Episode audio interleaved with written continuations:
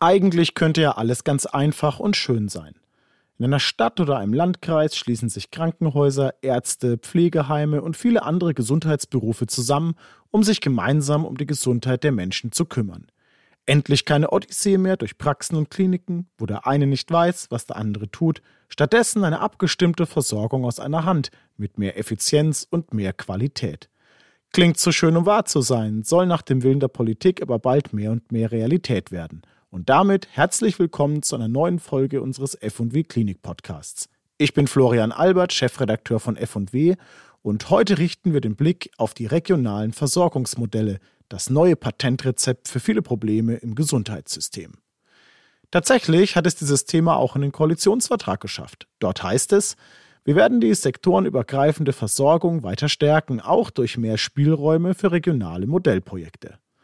Das klingt gut, aber konkrete Konzepte sind bislang rar und erfolgsversprechende Projekte noch seltener.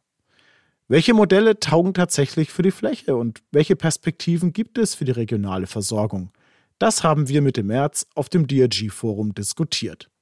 Mit dabei war unter anderem Jens Schick, der Vorstand der Sana-Kliniken. Der private Krankenhausbetreiber ist im Modellprojekt im brandenburgischen Templin beteiligt, aus dem Krankenhaus ein ambulant stationäres Zentrum werden soll. Das Projekt wurde mit Millionenbeträgen gefördert und ist inzwischen beendet und wird evaluiert. Schicks Bilanz fällt grundsätzlich positiv aus. Allerdings verweist er auch auf ein ganz grundsätzliches Problem, vor dem derartige Modellprojekte derzeit stehen.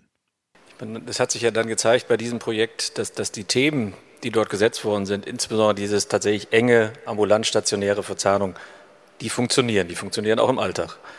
Wir haben gesehen, eine Zielsetzung war ja auch zu sagen, wir wollen stationäre Fallzahlen verringern und die in den ambulanten Bereich shiften, wo sie auch wahrscheinlich hingehören. Und wir haben gesehen über den Projektzeitraum tatsächlich, dass, ähm, dass ich glaube, ungefähr 18 Prozent der Fallzahlen sind zurückgegangen im stationären Bereich. Ja, erstmal eine ganz, ganz erfreuliche Entwicklung. Was sich aber nach der Projektzeit zeigt, jetzt kommt die große Frage, wie finanzieren wir das denn dauerhaft? Ich sage, ich kann es mir als Krankenhausträger eigentlich relativ einfach machen. Das erhöht erstmal mein Defizit weil die Fixkosten Kosten relativ gleich bleiben, wenn ich keine Abteilungsstrukturen ändern. Dafür gibt es im Notfall einen Sicherstellungszuschlag. Das kann aber ja nicht die Lösung sein. Ich glaube, da ist die Hauptfrage sowohl ambulant als auch stationär, wie, wie kann ich diese Vergütungslösung für kleine Strukturen dann lösen, weil was, was bleibt am Ende des Tages noch in der Fläche? Ich brauche wahrscheinlich eine grundstationäre Versorgung und dann ist vieles halt auch ambulant mit einem, einem stationären Zentrum, was dann in, in, weiterer Entfernung ist, wo man auch Logistik, Transporte klären muss. Dafür braucht es aber eine angemessene Vergütung und genauso natürlich dann für die ambulanten Leistungen. Und da hängen wir tatsächlich. Und dieses ambulant-stationäre Zentrum, was Sie ansprachen, wir sind im Prinzip so eine Decision Unit ist, da gibt es heute keine Vergütung für. Das läuft jetzt ins Leere, seitdem das Projekt eben ausgelaufen ist. Und da, glaube ich, muss, muss der Gesetzgeber eben die Rahmenbedingungen schaffen, dass solche Modelle dann auch in der Praxis funktionieren. Und Templin ist jetzt ein Beispiel, das könnte aber auch im Bayerischen Wald sein oder in Niedersachsen. Das ist eigentlich, eigentlich egal. Ich bin fest davon überzeugt, das geht nur in ambulant stationäre Vernetzung. Wie soll es denn sonst funktionieren? Wir kriegen die Leute nicht mehr, das ist heute schon klar, das kann man auch rechnen, das ist in der Medizin so, das ist in der Pflege so und darum werden wir uns, glaube ich, verändern müssen. Das sieht in Ballungsregionen ein bisschen anders aus als, als in der Fläche, aber gerade das Thema Fläche, über das wir heute, heute reden, kann nur die Lösung sein, ambulant stationäre Vernetzung über alle Sektoren hinweg. Da gehört auch Pflege dazu, da gehören auch Betreuungsangebote dazu. Und ich glaube, da wird jetzt eine, eine Riesendynamik die nächsten Monate auf uns zukommen. Neue Versorgungsmodelle brauchen neue Finanzierungsmöglichkeiten. Das ist aber nur ein Aspekt, wie Carsten König, der stellvertretende Vorstandsvorsitzende der KV Nordrhein, betont. Es gibt keine gute Lösung, finde ich jedenfalls, wie man mehr Motivation schaffen kann. Nur am Geld allein, das muss man wirklich betonen, finde ich, liegt es nicht immer. Ja, wir haben relativ viele Projekte, die natürlich braucht man Investitionen, ist ja völlig klar. Aber es ist nicht immer nur das Geld, sondern es ist wirklich die persönliche, ich könnte Ihnen zig Beispiele von äh, persönlichem Engagement aus Nordrhein oder auch aus anderen äh, Ländern sagen, wo es an, der, an, der, an dem Feiten der Einzelnen liegt, äh, ein Projekt voranzubringen. Dafür bräuchten, müssen wir werben und bräuchten mehr Menschen, die das so machen. Ein ganz entscheidender Player sind natürlich die Kostenträger. Deren Rolle in solchen Versorgungsmodellen müsste eigentlich neu diskutiert werden, forderte Helmut Hildebrand, der Vorstandsvorsitzende von Optimedis und Macher des gesunden Kinzigtals. Ich hatte immer gedacht, der Wettbewerb zwischen den Krankenkassen hilft für die Systementwicklung. Aber gerade bei solchen Populationslösungen, wenn man auf einen ganzen Landkreis guckt, ist der Wettbewerb etwas Destruktives. Und das ist eine der Schwierigkeiten, in der wir im Moment stecken. Wenn man das versucht, dann muss man weggehen von dem Gedanken, dass man mit einer 10% Krankenkasse oder auch einer 30% Krankenkasse das alleine machen könnte. Das machen die Kollegen nicht, aus verständlichen Gründen.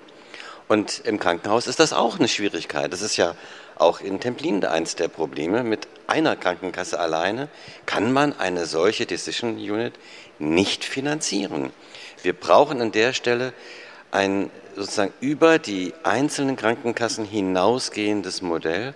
Und das ist, glaube ich, da, da müssen wir alle noch Fantasie reinsetzen und Überlegungen reinsetzen, wie das ordnungspolitisch sauber gemacht werden kann, dass die Krankenkassen durchaus weiter im Wettbewerb stehen, aber bei solchen Populationslösungen dann man den Wettbewerb rausnimmt.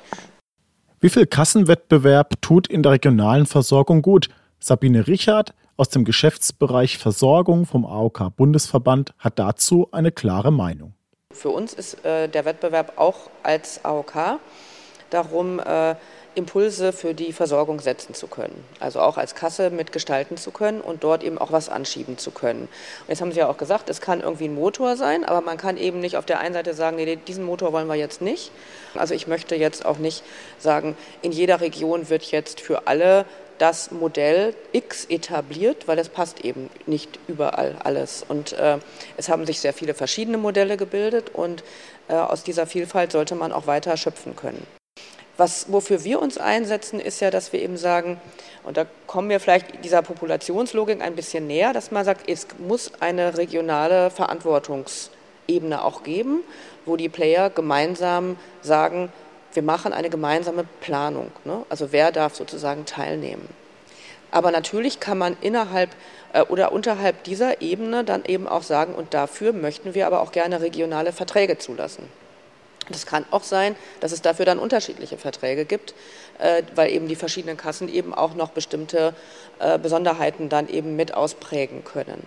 Aber grundsätzlich äh, ist für uns diese populationsorientierte Logik eh schon eher eine an der jetzigen Selbstverwaltung orientierte Logik, dass man eben sagt, wir haben Verantwortliche, die eben äh, zusammenführen die jetzt getrennt laufende Krankenhausplanung und die davon eben getrennt laufende ambulante oder vertragsärztliche Planung, damit eben klar ist, wer macht hier eigentlich was. In der Frage der konkreten Ausgestaltung also die erste große Differenz zwischen Kostenträgern und Leistungserbringern, wie auch das Statement von Sana-Vorstand Schick zeigt. Der, der, Ansatz wäre mir eine Spur zu theoretisch. Ähm, ich meine, man sieht ja an dem Beispiel ganz gut, warum Sachen funktioniert haben und warum auch nicht. Ich glaube, Grundvoraussetzung ist, dass alle Player mit ins Boot müssen. Und da meine ich alle Kassen. Wettbewerb wird in solchen Modellen nie funktionieren. Weil ich rede ja darüber, wie kann ich in der Fläche Versorgung gestalten und dann mit einer großen AOK, die hat dann vielleicht 30 Prozent, das reicht aber hinten und vorne nicht. Das, ich, ich glaube, Wettbewerb schließt sich an diesen Modellen aus. Regionale Versorgungsmodelle, zu denen Krankenkassen verpflichtet werden und in denen Kommunen im Zweifel liebgewonnene Krankenhäuser retten. Das ist ein Szenario, mit dem sich Frau Richard von der AOK nicht anfreunden kann. Das heißt, natürlich kann ich sagen, ich habe hier die, die 100 Ärzte in einer oder 20, wie auch immer, in einer kleineren oder größeren Stadt. Und da gucke ich vor allen Dingen auf die Frage, wie kann man Zusammenarbeit organisieren. Aber äh, auf der anderen Seite muss man eben auch sagen, wenn die Kommune dann aber gleichzeitig sagt, aber mein Krankenhaus muss bleiben, und ich, äh, dann, deshalb fehlt mir in diesem Blick dieser, dieser Gesundheitsregion, in diesem Ansatz, fehlt mir die strukturelle Weiterentwicklung. Ne, das ist so, jetzt mal vereinfacht sagen, ich möchte Ihnen jetzt nicht Unrecht tun, aber es ist so, ich nehme alles, was da ist, das wird vernetzt und dann arbeiten die schon ordentlich zusammen und dann gibt es irgendwie noch ein Budget und alle Kassen müssen teilnehmen. Direkt weiter zum nächsten Punkt. Wie groß sollte eigentlich eine solche Versorgungsregion idealerweise sein? fragte Moderator Nils Dehne von der Allianz Kommunaler Großkrankenhäuser Helmut Hildebrand. Wenn wir über regionale Versorgung sprechen, über was für ein Verständnis von der relevanten Region reden wir denn? Ich würde es nicht aus der volkswirtschaftlichen Perspektive betrachten, ich würde es eher aus der Management-Perspektive betrachten. Wie kann man eigentlich was organisieren? Wenn man jetzt in Anführungsstrichen jetzt in der Größe einer KV denkt, hat man nachher 1000 äh, Niedergelassene. Mit denen das gemeinsam zu organisieren, ist fast ausgeschlossen. Wir brauchen eine überschaubare Zahl. Und deshalb kommen wir immer auf so eine Größenordnung so um die 100 bis 150.000 Einwohner. Da hat man dann eine Gruppe von wahrscheinlich so um die 100, 120 Kollegen vor Ort. Man hat dann vielleicht zwei oder drei Krankenhäuser vor Ort. Man hat dann vielleicht 15 Pflegeheime vor Ort. Man hat dann äh, 20 ambulante Dienste. Man hat dann nochmal 80 äh, Physiotherapeuten, Ergotherapeuten, das ist schon eine große Zahl. Also so einen Ameisenhaufen zu organisieren, ist Aufwand. Und ich glaube, das ist auch die Problematik. Wir können nicht als Politik sagen, Leute, organisiert euch mal regional besser. Das ist richtiger Aufwand. Für Hildebrand kein Argument, noch länger mit solchen Projekten zu warten. Seine Ungeduld ist deutlich zu hören. Lasst uns doch mal endlich die Koalition der Willigen loslegen lassen. Also diejenigen, die sagen, wir wollen was verändern, wir sind bereit, was zu machen. Und dann wird man halt nicht 100 Prozent der Leute dabei haben. Das ist immer unrealistisch. Auch im Kinzigtal haben wir nie 100 Prozent der Ärzte dabei gehabt. Wir arbeiten mit denen zusammen, die mitmachen wollen, die ein Interesse daran formulieren. Nächster Diskussionspunkt brauchen wir ganz neue Finanzierungsinstrumente, zum Beispiel regionale Versorgungsbudgets. Die gibt es im Ausland bereits, zum Beispiel in Spanien und den USA, wie Helmut Hildebrand berichtet, und sie funktionieren so. Da wird definiert, wir stellen ein bestimmtes Gesamtbudget zur Verfügung. Dieses Budget ist immer angepasst und relativ gesehen zu Normalausgaben ansonsten in der Region. Und wenn dann ein Krankenhausträger oder der Versorgungsträger oder die Allianz von Niedergelassenen und äh, Krankenhaus es schafft, unterhalb der Kostenentwicklung der anderen zu arbeiten, dann bekommt die einen Teil dieses eingesparten Geldes. Und das motiviert natürlich tatsächlich zu sagen, gut, wie kann ich den Herzinsuffizienzenpatienten so gut behandeln, dass der halt nicht stationäre Aufenthalte kriegt durch die Eskalationen und damit dann halt gleich 15.000 Euro Kosten produziert. Das ist genau der, der richtige Ansatz. Also eigentlich produziert das den Gedanken, wie kann ich den Dialysepatienten so gut aufklären, dass er nicht am Samstag vom Rettungsdienst wegen Volumenmangel oder Volumenüberschuss ins Krankenhaus gebracht wird. Auch an diesem Punkt wird deutlich, wie unterschiedlich die Blickwinkel auf dieses Thema sind. Carsten König von der KV Nordrhein. Es hat, ist ein zweischneidiges Schwert. Wenn Sie die Pausch, wenn Sie, Sie haben den NHS ja angesprochen, wenn Sie eine ähm, General Practitioner Praxis in, in England nehmen, da sitzen fünf GPs drin und die kriegen pro Jahr eine Summe Geld. Ja, und damit haben die die Versorgung in einer bestimmten Region sicherzustellen. Und wenn Sie in eine GP-Praxis reingehen, dann werden Sie dort die fünf GPs finden, ein paar Schreibtische und das war's. Ja, also wenn Pauschalisierung dazu führt, dass sozusagen unsere moderne Medizin und eine moderne Versorgung und auch eine moderne Ausstattung sowohl in Krankenhaus als auch in Praxis durch einen Profitgedanken ersetzt wird, dann hätte Pauschalisierung genau das Gegenteil erreicht. Und das findet ja im NHS statt. NHS statt. So, auf diesen Weg sollten wir uns bitte nicht machen. Das heißt, wenn wir pauschalieren, dann müssen wir trotzdem klar beschreiben, was wollen wir für eine Qualität, was brauchen wir für eine Qualität, was muss drin sein in dieser Pauschalisierung und was muss erbracht werden. Und das sage ich ganz eindeutig auch für den niedergelassenen Bereich. Ja, wir haben meines Erachtens auch im niedergelassenen Bereich inzwischen ein hohes Niveau erreicht. Deswegen kann inzwischen viel Weiterbildung im ambulanten Bereich stattfinden. Dieses Niveau dürfen wir nicht verlassen wenn man sagt, wir haben äh, einen Mangel an Personal und wir können uns eine Vera, eine NEPA, äh, einen Physician Assistant teilen, der ähm, verschiedene Besuche in Pflegeheimen macht oder zum Beispiel auch ganz super den Kontakt zum Krankenhaus macht, Entlassen, Entlastmanagement, das ist eine Pauschalisierung, die Sinn, die verbessert die Versorgung. Die andere Pauschalisierung muss man sich ganz genau angucken. Und auch Frau Richard von der AOK sieht bei diesem Thema noch mehr offene Fragen als Antworten. Ich glaube, dass äh, diese Art von Pauschalisierung, die man jetzt sozusagen mit Capitation beschreibt, wo man sagt, ich gebe einmal einen Betrag ab als Kasse und sage, okay, du musst jetzt meine Population oder meine Kassen, meine, meine Versicherten äh, äh, versorgen und dann kommen, sehen wir uns nächstes Jahr wieder. Das finde ich auch tatsächlich äh, äh, ein Modell, was möglicherweise für bestimmte Regionen auch mal passend ist. In vielen Regionen gibt es eben dann auch tatsächlich einen Wettbewerb der Krankenhäuser. Es gibt einen Wettbewerb zwischen Ärzten und Krankenhäusern. Also wettbewerbsfrei sind wir nicht.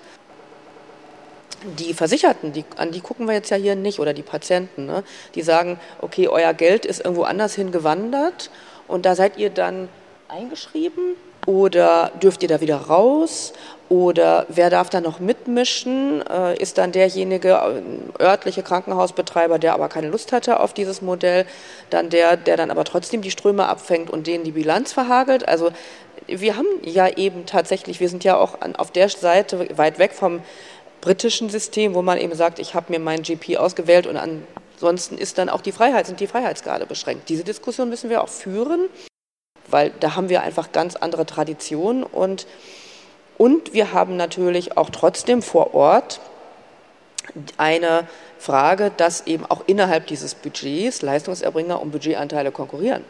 Weil natürlich brauchen wir dann ja innerhalb des Budgets noch eine Vergütung. Ne? Ist die dann nach wie vor EBM und äh, DRGs, ne? so dass man eben sagt, wir machen nur den Budgetdeckel, die Capitation obendrauf und innen drin haben wir ja vielleicht auch zerstörerische Incentives. Die erste Annäherung auf dem DRG-Forum zeigt, bei diesem Thema ist noch einiges zu klären. Und ob es politisch tatsächlich zum Fliegen kommt, ist offen. Bekanntermaßen waren die Gesundheitsregionen ein Lieblingsprojekt der Grünen, die jetzt aber nicht im Bundesgesundheitsministerium residieren. Dort ist Karl Lauterbach gefragt und ob der neue Minister das Thema anpackt, ist offen. Sahner Vorstand Jens Schick hatte zum Abschluss eine Botschaft für die Politik.